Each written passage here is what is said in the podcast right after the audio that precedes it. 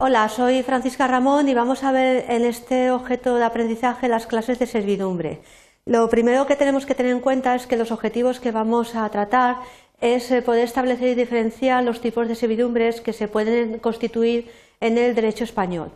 De tal modo que los contenidos que vamos a desarrollar en este objeto de aprendizaje va a ser la distinción de las distintas clases de servidumbre, entonces diferenciaremos las servidumbres personales y prediales, las voluntarias y legales, las positivas y negativas, las continuas y discontinuas y las servidumbres aparentes y no aparentes, para que podamos eh, tener presente cuáles son las notas que distinguen una u otra clase de servidumbre.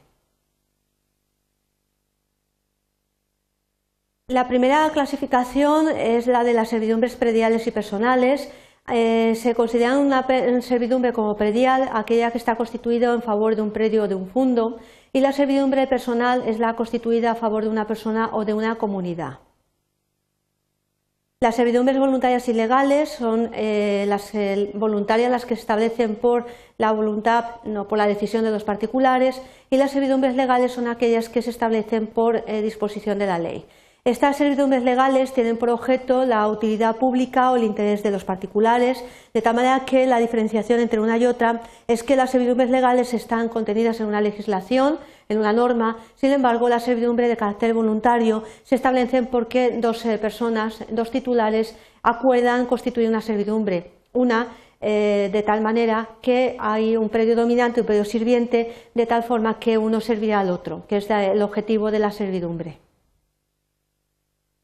Luego tenemos otra clasificación que las distingue entre servidumbres positivas y servidumbres negativas. La diferenciación entre una y otra es que en las llamadas servidumbres positivas el dueño del predio sirviente tiene la obligación de dejar hacer alguna cosa o de hacerla por sí mismo, de tal manera que consiste en un eh, dejar hacer o en un hacer, es decir, una actividad positiva.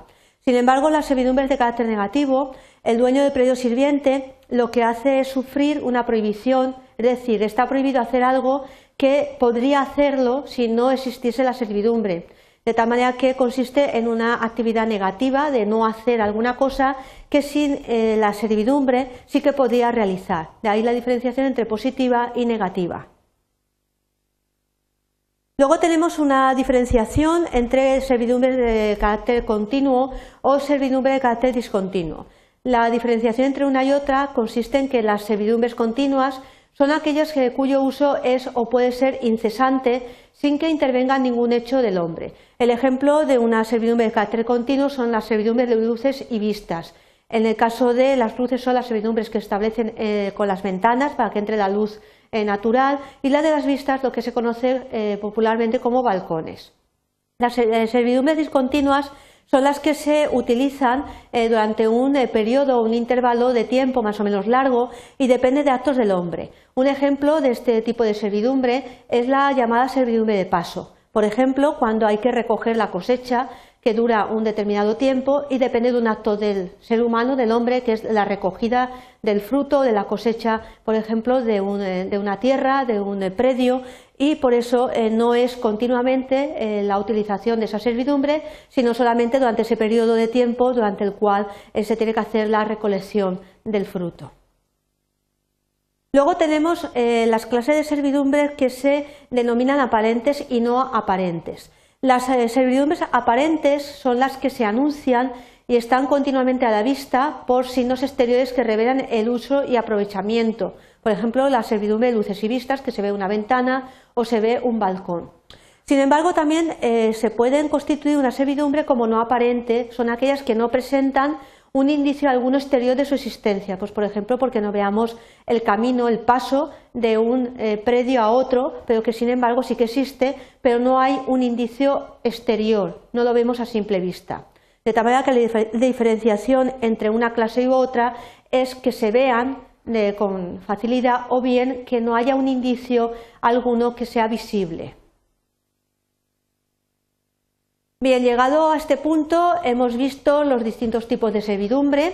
Recordar que hemos eh, estado incidiendo en las eh, servidumbres voluntarias, en las servidumbres legales, en las servidumbres positivas, en las negativas, en las servidumbres aparentes, no aparentes, en las continuas, en las discontinuas. cada una de ellas tiene una peculiaridad para que podamos distinguirla. Lo más importante es tener en cuenta que en la servidumbre siempre intervienen dos sujetos, que es el predio dominante y el predio sirviente. El predio dominante es el que tiene a su favor la servidumbre que se ha constituido y el predio sirviente es el que la sufre, el que tiene que servir al predio dominante. De tal manera que es un gravamen, se considera en derecho como un gravamen eh, impuesto sobre un inmueble en beneficio de otro inmueble que pertenece a distinto dueño, de tal manera que vemos como una de las partes es la que padece la servidumbre y otra eh, de las partes la que se beneficia o la que tiene a su favor este, esta constitución de este derecho real eh, sobre una cosa ajena. Espero que os haya quedado claro las distintas clases de servidumbre para que así podáis en cualquier momento poderlas distinguir una de la otra.